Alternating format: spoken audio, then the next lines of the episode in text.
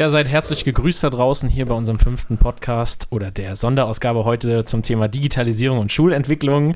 Wir haben äh, uns auch heute wieder Gäste eingeladen. Und zwar schulintern haben wir unsere Digitalisierungsbeauftragte Maria Kammerer. Hallo. Und von außerhalb zu Gast haben wir heute Gabriel Rath, der unter anderem bei der Firma Mandarin Medien arbeitet, aber der euch sicherlich auch von unserer letzten Podcast-Empfehlung bekannt vorkommt. Er macht den Podcast New Work Chat und spricht unter anderem über die Entwicklung der Arbeitswelt. Moin, moin. Und Gerd äh, Mengel ist auch wieder mit dabei. Ja, äh, notgedrungen.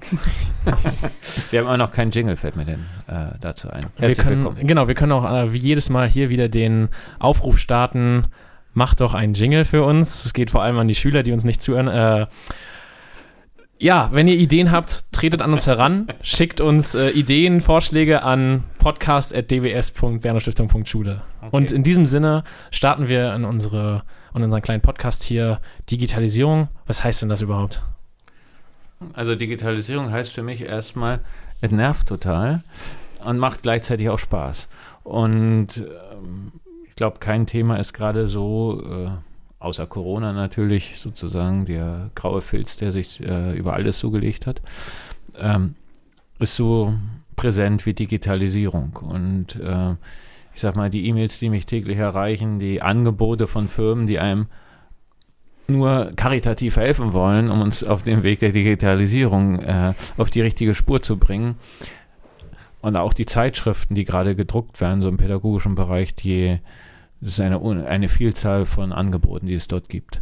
Und das dann das Richtige zu filtern, das Richtige rauszufinden, was ist jetzt für uns der richtige Weg, da sind wir gerade dabei. Also den Kompass gerade zu äh, so ein bisschen zu drehen, in welche Richtung soll es gehen und da vielleicht auch mal einen Umweg zu gehen oder vielleicht einen Fehler zu machen, das glaube ich müssen wir akzeptieren. Und da sind wir auf dem Weg, aber wir haben ja äh, fachkundige Kollegen hier an der Seite, Kolleginnen an der Seite, die uns dabei helfen. Maria, äh, für, was bedeutet Digitalisierung für dich? Digitalisierung für mich bedeutet, dass keiner so genau weiß, was es bedeutet. Man kommt, wenn man Digitalisierung sieht, an 500 verschiedene Meinungen von ähm, 600 verschiedenen Leuten. Und das Wichtigste dabei ist zu unterscheiden zwischen digitaler Schule und digitalem Unterricht. Und das ist im Moment bei uns auch noch ein großes Problem, ein großes Mischmasch mhm. herauszustellen, dass digitale Schule nicht dasselbe ist wie digitaler Unterricht. Mhm. Dass aber beides funktionieren muss, um die Schüler und auch die Kollegen mitzunehmen und vor allen Dingen für die Zukunft fit zu machen. Könntest du für uns mal definieren, was für dich digitale Schule ausmacht? Ähm, digitale Schule ist wirklich das alles, was außerhalb des Unterrichtes stattfindet. Also, dass wir mittlerweile unsere Elternbriefe per E-Mail schicken und nicht mehr auf Papier. Dass ähm, kranke Schüler im Bernonet ähm, den, das Unterrichtsmaterial oder das Unterrichtsgeschehen nachverfolgen können zu Hause. Dass die, ähm, ich habe heute eine Exkursion beantragt, ich wusste genau, wo ich das Formular im Bernonet finde und es runterladen kann und nicht mehr irgendwo in welchen Ordnern suchen muss und so weiter und so fort. Das ist digitale Schule. Mhm. Dass unser, unsere Schule digital funktioniert außerhalb von Unterricht, dass wir digitale Mittel nutzen, um mhm. den Alltag Schule leichter und einfacher zu gestalten. Das ist für mich digitale Schule. E-Mails nerven mich aber eigentlich total. Ähm, ja, man muss auch Kollegen, auch Schulleiter müssen damit umgehen lernen, zum Beispiel, indem sie einfach im Betreff sehen, das interessiert mich überhaupt nicht, ich lösche die E-Mail. Oder aber auch ihren Chef äh, ignorieren, der am Sonntag um 23 Uhr noch eine E-Mail schreibt und denkt, ach, nee, ich meine ja auch, ich habe ja mehrere Chefs. ähm, oder auch nachts um zwei eine E-Mail schreibt und man zufällig noch wach ist und dann denkt, hey, nö, ich habe im Moment gerade frei, die gucke ich mir halt erst am nächsten Tag an. Das sind okay. Dinge, mhm die auch Erwachsene hier noch zum Thema digitale Schule lernen müssen. Ich glaube, das ist jetzt äh, eine ganz gute Überleitung auch zu Gabriel. Du kannst dich ja auch noch mal ganz kurz vorstellen und du hast dich, glaube ich, auch, wir sind jetzt gleich in das Thema Kommunikation eingestiegen und Digitales drumherum und intern, auch wie man Digitalität gestaltet und da hast du ja schon umfangreiche Erfahrungen gesammelt und hast ja auch schon Unternehmen auf den digitale Spur gebracht. Ja, zuallererst erstmal vielen Dank, dass ich heute zu Gast sein darf. Äh, ich bin erst einmal Vater und zwar von drei Töchtern und zwei davon sind seit diesem Schuljahr auch an der Don Bosco Schule. Ähm, gute Entscheidung. Gute Entscheidung, genau. Und ich ähm, habe natürlich auch als Vater ein großes Interesse daran, dass wir uns über die Zukunft der Schule unterhalten und austauschen. Darüber hinaus ähm, bin ich seit äh, Anfang des Jahres als externer Berater für Organisationen da, um Transformationsprozesse an der Schnittstelle zu Kommunikation zu moderieren. Äh, ich glaube, es geht ja nicht darum, dass man fertige Rezepte irgendwie äh, auspackt, sondern dass man gemeinsam sich die richtigen Fragen stellt. Und ähm, was verstehe ich unter Digitalisierung? Ich glaube, ich verstehe erstmal Vernetzung darunter. Vernetzung von Daten, Vernetzung von Maschinen, Vernetzung von Menschen. Das finde ich natürlich persönlich ganz spannend. Und was jetzt immer mehr kommt, Vernetzung von Maschinen und Menschen.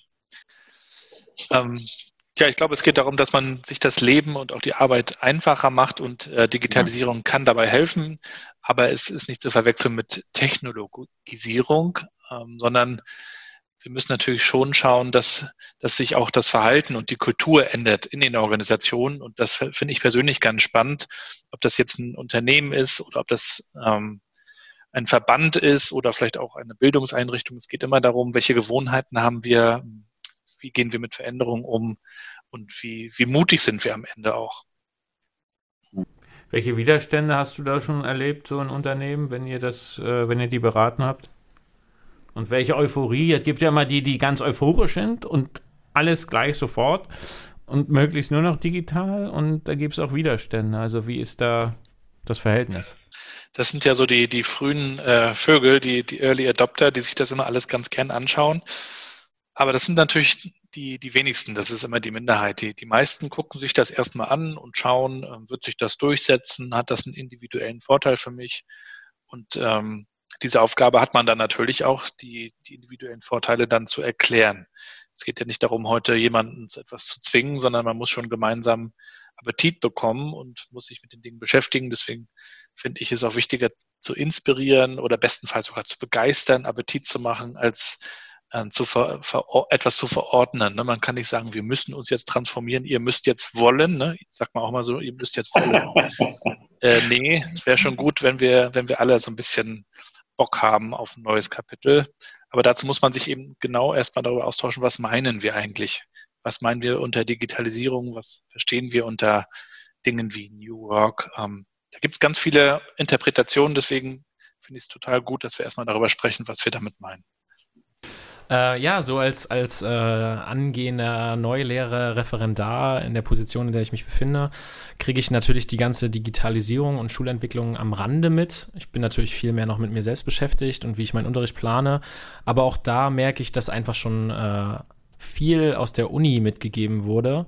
Also wir hatten Medienseminare, Medienpädagogik. Da äh, habe ich, glaube ich, einfach schon einen ganz anderen Draht äh, darum oder daran, worum es sich handeln soll, wenn es um Digitalisierung geht.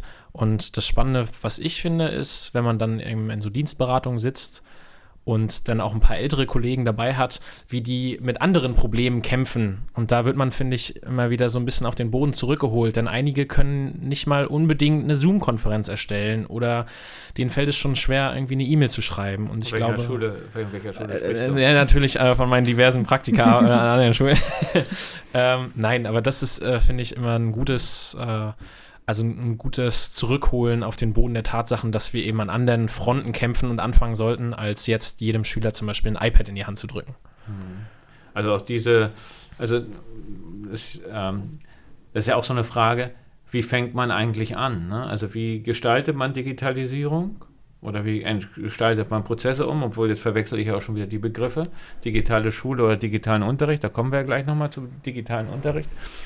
Äh, hier los, fangt erstmal an, jeder kriegt ein Endgerät in die Hand oder bring, äh, bring dein eigenes Endgerät ja. mit äh, und jetzt legen wir los oder nee, wir machen erst ein Konzept oder wir sammeln erstmal die guten Ideen. Das ist eben, eben auch so, so, so, sind so Fragen, die ja überall diskutiert werden. Und in der FAZ war ein langer Artikel jetzt wieder, äh, glaube ich, jetzt am Wochenende, der ganz, ganz, ganz viele Vorbehalte hatte von, da waren auch gute Ideen dabei, aber auch wieder so, so viele Vorbehalte, dass man am Ende, wie hast du gerade gesagt, äh, Lust äh, auf digital, da hatte man direkt gar keine Lust mehr überhaupt äh, auf Digitalisierung. Also das ist auch so ein bisschen Verhinderung. Also zu viele Bedenken hemmen manchmal auch. Ne? Ja, oder Kämpfe mit der Infrastruktur. Aber gleichzeitig machen sie auf Probleme aufmerksam. Also es ist da gibt es auch diesen berühmten Spruch von diesem alten O2-Chef, der mal gesagt hat, wenn Sie einen negativen digitalen äh, negativen Prozess digitalisieren, dann haben Sie einen negativen Digitalprozess. Also eine Sache wird nicht per se besser, nur weil sie digital ist, aber äh, die, ja. es besteht die Chance, ähm, Dinge zu überdenken und zu vereinfachen, zu verbessern. Das glaube ich hm. schon. Hm. Aber es wirkt, finde ich, immer erstmal so. Ne? Alle sagen so, oh ja, Digitalisierung und hier und dann tolle Tafeln und äh, ne, mit iPad arbeiten und so weiter und so fort. Aber ja, ich denke auch, das ist. Ja, äh, wir haben ein, eine Sache, dürfen wir auch nicht vergessen, da ist eine unheimliche Dynamik in dem Prozess. Und ich habe äh, gestern äh, noch in einer Zeitung gelesen, einer Fachzeitung, schulischen äh, Fachzeitung, die war von 2019. Äh, das las ich wie aus dem letzten Jahrtausend. Also dieser Corona-Katalysator oder Beschleuniger oder Reiniger und Beschleuniger, beides, ja, äh, hat auch nochmal die ganze Sichtweise verändert. Also wie dort über Digitalisierung gesprochen, es war wirklich, äh, it old-fashioned. Aber man muss, glaube ich, immer nochmal festhalten, es geht nicht um die Digitalisierung als Ziel, sondern die ist eigentlich immer nur ein Zweck, um ein Ziel zu erreichen. Das heißt, wir wollen den Unterricht gestalten oder hinbekommen. Wir wollen äh, die, die Unternehmen vielleicht weiterentwickeln. Wir wollen uns das Leben zu Hause vereinfachen, Smart Home, was auch immer es ist. Es geht eigentlich nur darum, dass wir damit etwas erreichen. Und manchmal erreichen wir das Ziel damit auch nicht. Ne? Wenn wir jetzt zum Beispiel sagen, wir ähm, digitalisieren alle Daten, ähm, dann hat man es manchmal gar nicht mehr vor Augen. Also ich selber schreibe mir meine To-Dos morgens gern auch noch auf einen Zettel und habe sie dann visuell vor mir und hake mir die ab. Oder wir kennen auch alle die, die, äh, die Trends oder die Antitrends fast schon. Ähm, Bücher, also Printbücher zu lesen. Ich selber kaufe sogar Schallplatten hin und wieder, werde da auch für verrückt erklärt, aber genieße das einfach, diese Haptik, auch das gehört dazu. Also es geht mhm. nicht darum, um allen Zweck alles zu digitalisieren, glaube ich. Wenn es hilft, gerne. Muss aber nicht immer.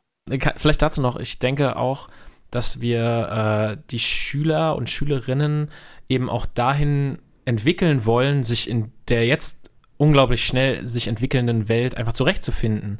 Und da ist eben Medienbildung auch ein richtig großer Begriff, äh, wofür wir ja jetzt auch hier in der Schule unser eigenes großes Konzept aufgestellt haben. Vielleicht sagst du noch was dazu, Maria. Ähm, ja, das Medienbildungskonzept ist Ende September fertig gewesen und jetzt beim zuständigen Amt, Ministerium, wo auch immer. Bildungsministerium. Genau, eingereicht.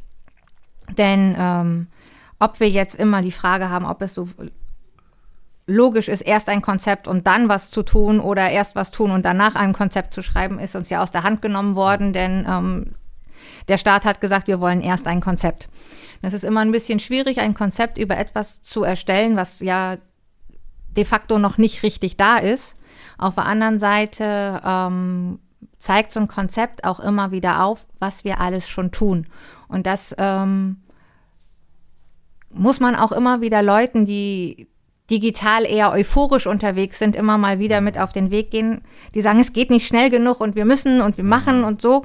Und dann sagen, hey, überlegt mal, vor fünf Jahren, da war der, äh, waren die und die Kollegen noch nicht mal in der Lage, äh, ihre Word-Datei zu schreiben. Heutzutage gehen die ganz natürlich mit anderen Dingen um. Dass es alles nicht so schnell ist wie bei den affinen Leuten, ist natürlich klar, aber alle sind auf dem Weg und diesen Weg mal jetzt im Ist-Zustand abzubilden, war für mich beim Medienbildungskonzept Schreiben das wirklich Interessante daran zu sehen, hey, ich habe die Kollegen angeschrieben, was macht ihr denn alles schon Tolles? Was hat was mit Medienbildung zu tun? Ähm, guckt doch mal in euren Unterricht. Und da sind wirklich viele, viele Dinge schon gewesen, wo man jetzt sagt, und jetzt ist es super, wenn wir gucken, dass wir, und da kommt Medienbildung ins Spiel und die, der digitale Unterricht, die Geräte an die Schüler kriegen, um den nächsten Schritt weiterzugehen. Weil jetzt sind es viele digitale Sachen, die sich entweder ähm, mit den Geräten der Lehrer, die teilweise auch äh, privat da viel machen, ähm, abspielen oder wenn man mal den Computerraum Freiheit oder wenn man in den größeren Klassen sagen kann, hey, hier haben doch so viele schon äh, Bring Your Own Device. Äh, und dass man da jetzt mit Konzept als Schule ganzheitlich weitergeht. Und das ist, ich hatte nie gedacht, dass ich das mal sagen würde, das Positive und das wirklich Gute am Konzept, dass man einfach mal den Ist-Stand hat, um dann von da aus weitergehen zu können. Wie kannst du mal über Unterricht sprechen? Kannst du, hast du die Dinge auch gesammelt? Es gibt ja auch Mikrofortbildungen äh, für die Kollegen, dass wir voneinander lernen können, was ja auch ein positiver Aspekt ist dieses Prozesses. Kannst du mal ein paar positive Beispiele nennen, wie Kollegen mit solchen Tools arbeiten, wie sie digitalen Unterricht gestalten, erfolgreich? Ähm, ich weiß es aus eigener Erfahrung, weil dieser Neulehrer und Neureferendar hier ähm, meiner ist. Äh, Olli nutzt zum Beispiel total gerne Plickers, was sich relativ äh, gut in einer Schule anwenden lässt, wo halt noch nicht jeder Schüler ein digitales Endgerät hat, weil nur der Lehrer eins braucht. Ja, ähm, Plickers ist, ähm, ist ein Abfragetool womit man am besten so äh, kleine TÜs macht. Das macht den Schülern unheimlich viel Spaß, weil es nicht dieses auf dem Zettel schreiben ist. Das hat, da hat man wieder diesen Motivationseffekt, diesen Gamification-Effekt, den, ähm, der so viel beschrien wird. Ähm, die Schüler haben halt Antwortkarten, die sind ein bisschen aufgebaut wie der QR-Code. Alle vier, allen vier Seiten ist ein Buchstabe zugeordnet und man stellt halt Multiple-Choice-Fragen. Und wenn A richtig ist, muss man halt diesen QR-Code so hochhalten, dass das A oben ist und der Lehrer geht mit seinem digitalen Endgerät halt einmal über, scannt einmal die Klasse und hat so direkt die Auswertung und die Schüler sehen auch die Auswertung dann, wie viele das richtig haben, wie viele das falsch haben. Ähm, das eignet sich vor allen Dingen für jüngere Klassen sehr gut, wenn gerade die Schüler nicht so viel eigene Endgeräte haben. Kahoo ist so ein ähnliches Beispiel, funktioniert ähnlich, nur halt da braucht jeder sein digitales Endgerät, dann ist das mit Buzzer-Funktion, Umfragetools. Ich weiß, dass äh, Sozialkundelehrer ganz viel mit den sehr guten Sachen des Bildungsministeriums arbeiten zum Thema Demokratieerziehung. Da gibt es ganz tolle Dinge, die auch über Wahlen sind oder auch über Fake News oder sonstiges, die das Bildungsministerium einfach als Filme mit, äh, mit äh, zusätzlichen interaktiven Sequenzen anbietet und so weiter. Da gibt es tolle Sachen. Selbstverständlich, ähm, ich bin Chemielehrer, nutze ich unheimlich gerne Sachen, die auf molekularer Ebene etwas verdeutlichen. Das geht digital deutlich besser, als wenn ich da mit meiner ähm, wundervollen Zeichenbegabung an der Tafel versuche, ein 3D-Molekül her äh, zu zeichnen. Das geht mhm. deutlich besser, wenn ich äh, digitale Endgeräte habe. Toll ist es, wenn die Schüler sie auch haben und das so drehen können, wie sie das gerade brauchen, um es zu verstehen. Da, und dann ist das wäre dann meine Überleitung. Da ist für mich der Sinn und Zweck von digitalen Endgeräten für Schüler. Wir nutzen viele Sachen, die wir aber dann einmal vorne digital für alle zur gleichen Zeit in der gleichen Geschwindigkeit machen. Und das hat für mich keinen digitalen Mehrwert.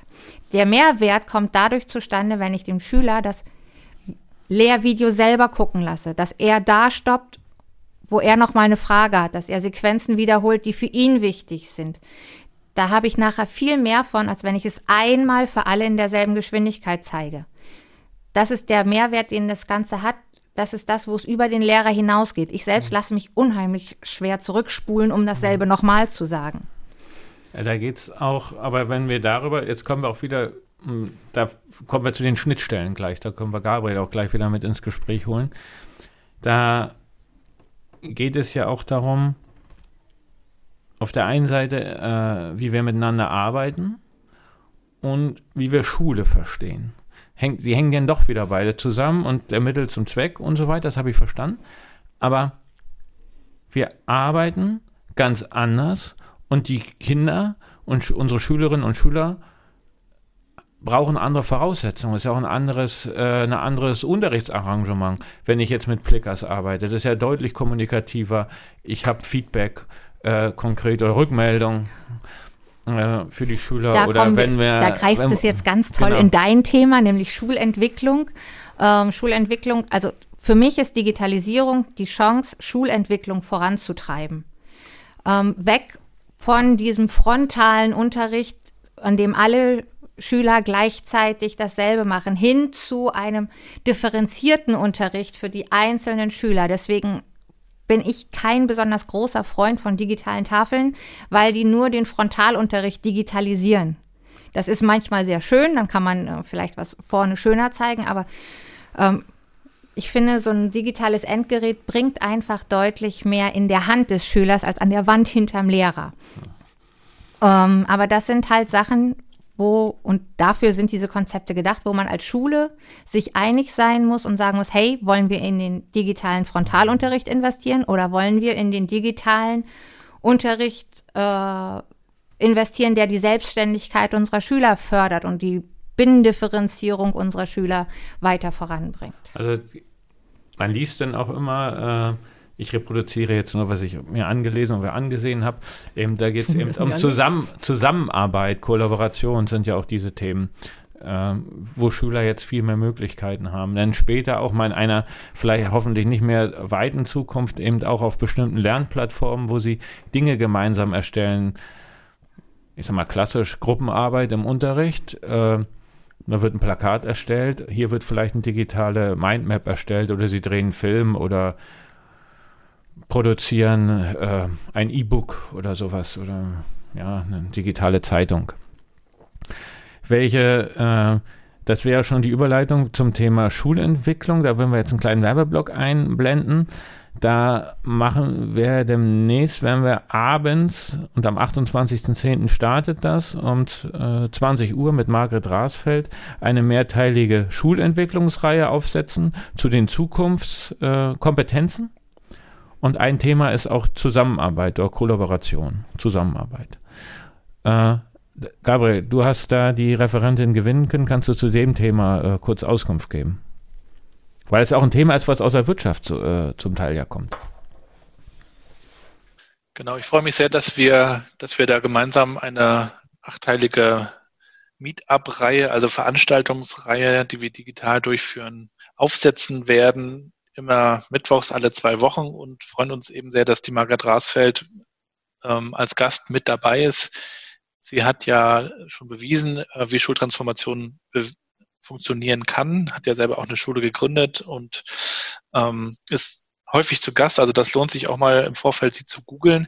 Ja, und wir wollen eben äh, in diesen Meetups auch gerne nochmal ins Gespräch kommen, nicht nur mit Lehrern, sondern auch mit Schülern natürlich und auch mit den Eltern. Und das ist, glaube ich, das Einzigartige an dieser Reihe, dass es ein Forum eigentlich ist. Wir werden spannende Impulsgeber haben. Wir werden aber auch Raum haben, uns dazu auszutauschen und eben auch über Themen wie Zusammenarbeit zu sprechen. Ein Thema, das ich bisher in der Schule zumindest sehr vermisst habe, denn ähm, ich kenne Schule oft so, dass das wirklich darum geht, auswendig zu lernen und am Ende kommt man dann ins Berufsleben und ähm, muss dann kreativ mit anderen zusammenarbeiten. Und ich glaube, wenn wir uns darüber unterhalten, wenn wir schaffen, wie, wie, äh, wie wir uns jetzt schon mit Teams, Kreativität, vielleicht sogar mit einer Art von Projektarbeit mal beschäftigen, dann, dann kann das helfen. Es gibt aber darüber hinaus auch noch weitere Themen wie Demokratie, ähm, Gesundheit, alle diese Zukunftsthemen haben wir da jetzt zusammengetragen und ich glaube, das wird ein Projekt, das in Mecklenburg-Vorpommern so dass es so auch noch nicht gab. Und ich hoffe auch, dass es Kreise zieht, denn das ganze Bundesland hat es eigentlich verdient, dass wir da gemeinsam mit allen Initiativen, die es noch gibt, ähm, diskutieren und nach vorne schauen. Mhm. Weil wir das Thema Zusammenarbeit würde ich vielleicht nochmal vertiefen. Da hast du Uta Eichborn eingeladen. Kannst du dazu schon mal ein bisschen was zu sagen? Ja, die Ute Eichborn äh, wird zu Gast sein. Sie äh, beschäftigt sich mit dem Thema Agilität es ist ja auch ein großes, ähm, ein Wort, das man sehr viel in den Medien liest, agile Methoden, agile äh, Haltung. Und sie beschäftigt sich eigentlich mit der agilen Methode Scrum und zwar im Unterricht. Also sie schaut gemeinsam ähm, mit Schülern, wie man auch sich selbst organisiert, ähm, wie man da zusammenarbeiten kann, wie man sich auch Dinge aneignen kann, lernen kann und wird uns davon ähm, berichten. Sie ist in Bonn und ähm, es gibt auch schon eine Website, die kann man sich auch schon gerne vorher anschauen, agile at school.de. Vielleicht kann man das auch nochmal irgendwie, nett, in den Show Notes. Bringen wir mit rein. Ein sehr spannender Fall. Ähm, und ich glaube, es ist ganz wertvoll, wenn man sich eben auch mit verschiedenen Fällen, die es da draußen gibt, mal beschäftigt. Man muss das alles gar nicht kopieren, aber es kann auf jeden Fall inspirieren, zu sehen, was, was es da draußen alles gibt, in welche Richtung es gehen kann. Vielleicht nochmal kurz, auf welchen Plattformen äh, oder auf welcher Plattform wird das Ganze stattfinden dann? Dieser Da, das Forum? Also wir werden das, äh, wir werden das äh, digital machen. Und da sind wir jetzt, äh, bereiten wir gerade vor, es wird höchstwahrscheinlich Jitsi sein. Und wir werden den Link äh, kann, werden, wir verschicken, beziehungsweise wird er auf der Homepage stehen, ab nächster Woche Dienstag allerdings erst, sodass man sich über diesen Link dann entsprechend einklinken kann. Also ist auch alles datenkonform, man muss da nichts eingeben. Gleichzeitig, das ist noch wichtig, also es wird nicht jeder jedes Mal äh, sich das ansehen können. Aber wenn man zum Beispiel, wir haben Raoul Krauthausen, habe ich eingeladen, das ist ein Menschenrechtsaktivist, äh, der sich mit Inklusion beschäftigt, da ganz aktiv ist, Bundesverdienstkreuzträger. Ähm, wenn man das den, an dem Abend vielleicht nicht kann. Aber er sagt, Mensch, Raoul Krauthausen interessiert mich total, das würde ich gerne angucken. Die Videos werden wir schneiden auf einen YouTube-Kanal legen und äh, die Ergebnisse, Anfragen, vielleicht auch noch äh, Skizzen oder weiterführendes. Es wird auch noch mal so ein PDF oder so ein so eine, ich sag mal, eine digitale Zusammenfassung geben, die man sich dann aber auch ausdrucken kann. Also so, dass die Dinge äh, dann auch Bestand haben. Also beides. Ne? Also mhm. deswegen ist es schön, man nimmt abends teil und man hat die Möglichkeit, sich das Video äh, oder Entschuldigung, äh, an der Konferenz teilzunehmen und auch seine Fragen loszuwerden. Aber wie gesagt, es gibt auch die Möglichkeit, das noch im Nachgang sich anzusehen. Gut. Bei uns beliebt ist immer die Frage äh, Schule der Zukunft. Und da würde ich jetzt mal äh, an unsere beiden Gäste heute die Frage stellen, wie stellt ihr euch denn die Schule der Zukunft 2030 vor? 2030 UNESCO-Ziele für eine nachhaltige Entwicklung unserer Gesellschaft. Ähm, was sind da so eure Visionen? Maria, äh, würde ich mal Ladies first. Ähm, wie utopisch darf man denn werden? Alles, was du möchtest. Alles, alles was ich möchte. Ich würde so gerne Klassen auflösen. Ich würde so gerne Fächer abschaffen. Ähm, weg von diesem Schubladendenken der einzelnen ähm, Fachbereiche. Ich bin Naturwissenschaftslehrer und ich merke so häufig, dass Themen, die halt in allen Naturwissenschaften eine Rolle spielen, Wasser ist einmal ein beliebtes Beispiel, dass die Schüler in Bio nicht mehr wissen, was Wasser ist, weil das hatten sie in Bio noch nicht. Aber ich habe gerade das mit denselben Schülern vor fünf Minuten in Chemie gemacht. Aber die Schüler lernen solchen Schubladen im Kopf, dass sie, dass sie das nicht transferieren können. Das wäre das Erste, was ich mir wünschen würde. Dann natürlich gerne mit digitalen Endgeräten. Jeder, jedem Schüler ein digitales Endgerät, das er nutzen kann, wie ein Taschenrechner wie einen, äh, wie ein Schulbuch auch eventuell sogar den Taschenrechner und das Schulbuch weg und dafür dann alles in einem.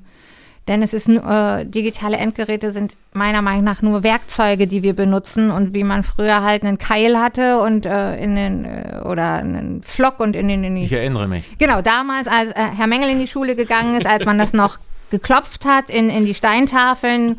Bei mir war es ja noch die Kreidetafel, wenn einem das dann runtergefallen ist, war auch nicht schön. Und Herr, Herr Heidenreich oder Olli eher gesagt, hatte ja schon Heft und Papier und dass die nächsten Schüler dann eventuell ähm, ganz normal dieses, dieses Werkzeug nutzen. Ich, manchmal finde ich diesen Hype um Digitalisierung so gefährlich. Ich glaube, Herr Rath hatte es auch schon gesagt, es ist ein Werkzeug. Es soll uns das Leben erleichtern. Es geht nicht darum, es geht nicht um die Digitalisierung, sondern es geht darum, mit Hilfe der Digitalisierung die Sachen, die wir machen wollen, einfacher und besser zu machen.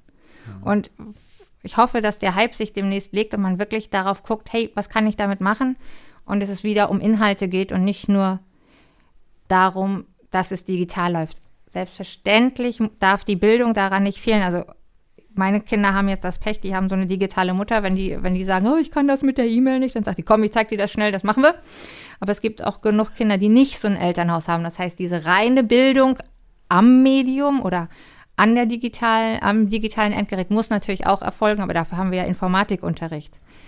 Wenn wir allerdings nur im Informatikunterricht Medienbildung haben, dann bleibt es auch da in der Medienbildungsinformatik-Schublade und geht nicht mit als Werkzeug in alle anderen Fächer. Und das würde ich mir wünschen, ein, hm. die Schubladen aufzubrechen, welcher Art auch immer. Mhm. Es gibt auch Kinder, die ihrer äh, Mama alles erklären müssen. Ne? Nee, also. die, die, gibt es auch. Meine Kinder ruhen sich eher darauf aus, dass Mama das schon richten wird zur Not. Das brauchen sie sich in der Schule nicht merken. Zur Not kann ich Mama zu Hause fragen. Das im Podcast jetzt hören. Ja, bestimmt. Meine Kinder werden beide den Podcast hören, auf jeden Fall. Zum Einschlafen jetzt die nächsten drei Wochen. Gabriel, ja. Ich habe mich kürzlich mit meinem Opa unterhalten, der ist 89 und hat mir auch von seiner Schulzeit berichtet. Und da gab es dann schon auch nochmal ein auf die Finger, wenn man nicht gespurt hat. Also es war sehr streng und ähm, ganz anders natürlich als heute. Aber ich habe auch nochmal darüber nachgedacht, wie sich die Schule da eigentlich verändert hat. Seitdem, damals ging es natürlich darum, dass man die Dinge weiß und, und auswendig kann. Und heute kann man eben alles googeln. Man hat das Wissen in seiner Hosentasche, wie man so schön sagt. Ähm, von daher ist auch eher die Frage, wie, wie komme ich äh, an das Wissen, was, was da ist. Also es gibt teilweise ja ganz andere Kompetenzen und natürlich sind, glaube ich, viele Kinder heutzutage ähm, im privaten Bereich total digital unterwegs. Also ich sehe es an meinen Kindern. Die kleinste äh, wird im Januar zwei, aber wenn die ein Handy liegen sieht, dann schnappt die sich auch schon ihre beiden Finger und versucht da irgendwas aufzuzoomen, was auch immer. Oder sie rennt zum Fernseher und versucht das aufzuzoomen. Ähm, das ist schon irgendwie alles ganz normal. Aber was wir denen wahrscheinlich zukünftig dann hoffentlich beibringen, sind wirklich auch neue Fächer. Also ich glaube auch sowas wie Verantwortung hat die Margit Rasfeld, glaube ich, als einfach eingeführt. Das finde ich, finde ich ganz toll. Also sich über solche Dinge Gedanken zu machen. Oder ähm, vielleicht gibt es auch sowas wie Projektmanagement oder ähm, ja, wie auch immer. Und dann glaube ich, dass neben den neuen Fächern auch eine neue Art der, der, der Schule da sein wird, so wie wir das auch im, im Kontext von Unternehmen gerade sehen. Da wird ja auch jetzt nach, na, was heißt nach der Corona-Zeit? Wir sind ja eigentlich wieder, wieder neu mittendrin, aber es wird ja auch diskutiert, welche mhm. Rolle spielt jetzt das Büro noch? Wann gehen wir noch ins Büro? Ist jetzt Homeoffice das neue Normal? Vielleicht ist das mit der Schule irgendwann auch so, dass wir sagen, wir treffen uns in der Schule an zwei Tagen, an denen wir irgendwie zusammenarbeiten, zusammen lernen wollen da gibt es aber nochmal zwei oder drei Tage, an denen jeder zu Hause entweder selbst lernt mit digitalen Medien oder man das über eine Videokonferenz löst oder wie auch immer. Ich glaube, auch da werden wir einen Mix haben am Ende. Ich glaube aber auch, dass, dass es noch wichtig sein wird und auch bestimmt so bleiben wird, dass man sich sieht, dass man sich trifft. Ähm, das merken wir auch im, im, im Bereich der Unternehmen. Das hat schon noch seinen Wert. Gerade wenn man gemeinsam auf neue Ideen kommen möchte, wenn man auch kreativ zusammenarbeiten möchte, dann ist es schon gut, die Köpfe zusammenzustecken. Von daher, ich bin gespannt, es wird bestimmt ein Mix. Und ähm, aber Raum wird nach wie vor, glaube ich, eine große Bedeutung spielen. Ganz wichtig finde ich den Punkt, dass man sagt, wir haben Wissen in der Hosentasche. Also ich, wenn ich mich an meine Facharbeit erinnere, weiß ich noch, ähm, ich hätte zwei Stunden mit dem Zug zur nächsten Unibibliothek fahren können. Ich bin, komme Gott sei Dank aus einem bildungsnahen Haushalt. Meine Eltern hatten also sowas wie Lexika und sowas alles zu Hause. Heutzutage googeln die Schüler und haben jeder Schüler mit einem Handy mhm. weiß mehr als ich an Fakten. Aber ihnen beizubringen, welche, welche Quelle ist jetzt wirklich gut, welche mhm. Sachen brauche ich, was mache ich eigentlich mit dieser Flut an Informationen, die ich habe und wie kann ich die so bündeln, dass ich hinterher was rauskriege. Also wir müssen weg von diesem ins Gehirn pressen, weil die Informationen haben die Schüler. Sie müssen, sie können damit nur nichts anfangen. Und das ist gerade jetzt die Schnittstelle, an der was, an der was laufen muss. Selbstverständlich ist, bevor die ersten Sprachkollegen ähm, auf mich draufschlagen, natürlich muss man Vokabeln lernen, weil wenn man keine Vokabeln lernt, kann man nicht sprechen. Man braucht auch in, in Naturwissenschaften Fachbegriffe, aber man muss nicht alles bis ins kleinste Detail auswendig können, wenn ich es jederzeit nachgucken kann. Mhm. Sondern ich muss mit dem ganzen Wissen umgehen können, das mir mittlerweile zur Verfügung steht. Wissen heißt wissen, wo es steht. Ne? Genau, Wissen heißt wissen, wo es steht. Ach, ich bin nach wie vor der Meinung, dass ein gute äh, eine breite Allgemeinbildung nicht schadet, ein wirklich eine Basiswissen zur Orientierung hängt ich sicherlich jetzt auch mit meinen Fächern zusammen, obwohl wir ja die Fächer auflösen, also Geschichte. Also wenn ich mit Zahlen umgehen kann, dann ist nicht nur alles früher, dann kann ich das einordnen, kategorisieren. Das hilft schon. Und, ähm Aber es hilft doch mehr, wenn ich kategorisieren kann, vor welchen anderen wichtigen Ereignissen das gewesen ist und in welchem Zusammenhang, als wenn ich genau weiß, es war halt der 17.12.1804. Was? Genau. ja, da äh, 753 rumspielen ja. aus dem einen. Das kann ich auch noch. Also es gibt hier doch noch gewisse, äh, ich habe noch Hoffnung bei den Jungen. 333 bei Kassos so, große Keilerei. Ähm, Gabriel wollte noch was, soll ich nochmal einklinken? Warum gibt es eigentlich kein Schulfach Zukunft? Warum gibt es eigentlich nur Geschichte? Oh. Ja, das ist jetzt eine Frage, da lässt du uns. Äh, Weil man immer noch. andere ist Zukunft weil man immer noch keinen Experten für die Zukunft gefunden hat, den man da vorne als Lehrer hinstellen kann. Und wir immer noch im Kopf haben, der Lehrer muss mehr wissen als die Schüler, die vor ihm sitzen. Wenn wir von diesem wegkommen und der Lehrer nur noch ein Begleiter ist und man gemeinsam quasi dieses Fach Zukunft gestalten könnte und nicht da vorne einer steht, der es besser wissen muss, dann können wir Zukunft unterrichten. Naja, als Religionspädagoge könnte ich ja sagen, wir haben immer die Heilsgeschichte im Blick. Und das ist ja dann in gewisser Weise auch eine Zukunftsperspektive. ähm, aber jetzt will ich nicht zu theologisch werden, dann äh, bitte. Da gibt es auch diesen schönen Spruch, die Zukunft ist schon da, sie ist nur unterschiedlich verteilt. Also man könnte sich ja auch anschauen, was es an verschiedenen Stellen äh, schon gibt. Also wenn man nach Asien schaut, sieht man manchmal einen wahnsinnigen technologischen Fortschritt, der wird in Mecklenburg-Vorpommern wahrscheinlich in 200 Jahren erst ankommen. Also es gibt schon so Themen, äh, die hier und da irgendwie dabei sind, die man sich anschauen könnte. Aber wie auch immer, ähm, ich bin, bin auf jeden Fall sehr gespannt und ich bin auch ein Optimist und ich glaube, das ist auch ganz wichtig, dass man, dass man sich so einen gewissen Optimismus erhält und, und sich gemeinsam dazu auch animiert. Und natürlich gehört wahrscheinlich auch dazu, dass sich die Rolle des Lehrers weiterentwickelt, so wie sich ja auch die Rolle von Führungskräften in Unternehmen gerade so weiterentwickelt. Ne? Früher war es so der, der Aufseher, der, der mit seinen Schachfiguren manchmal gespielt hat. Und heute muss man eher schauen, dass man sich ein sich die Leute irgendwie, also man kann sie, glaube ich, auch nicht motivieren, kann sie nur demotivieren, aber man kann zumindest dafür sorgen, dass man, dass sie keine Probleme haben. Man kann die Rahmenbedingungen schaffen, man kann ja. gucken, dass es ihnen gut geht, dass sie, dass sie das, was sie zu tun haben, auch tun können. Ne? Ich, äh, ich würde vorschlagen, das hatten wir jetzt die letzten Male äh, auch so gemacht und es war immer ein schöner Abschluss, dass einfach ihr beide, die heute unsere Gäste seid, vielleicht nochmal ein, ein Wort, ein, einen kleinen Satz, irgendwas, was euch einfällt, einfach den Leuten mit auf den Weg gebt? Ich finde, positiv auf dem Weg bleiben. Wir werden gerade bei Digitalisierung nie ankommen. Und wir Menschen sind halt so jemand, der irgendwo einen Haken dran setzen will und ankommen möchte, werden wir nicht. Es wird immer weitergehen, es wird immer schneller weitergehen.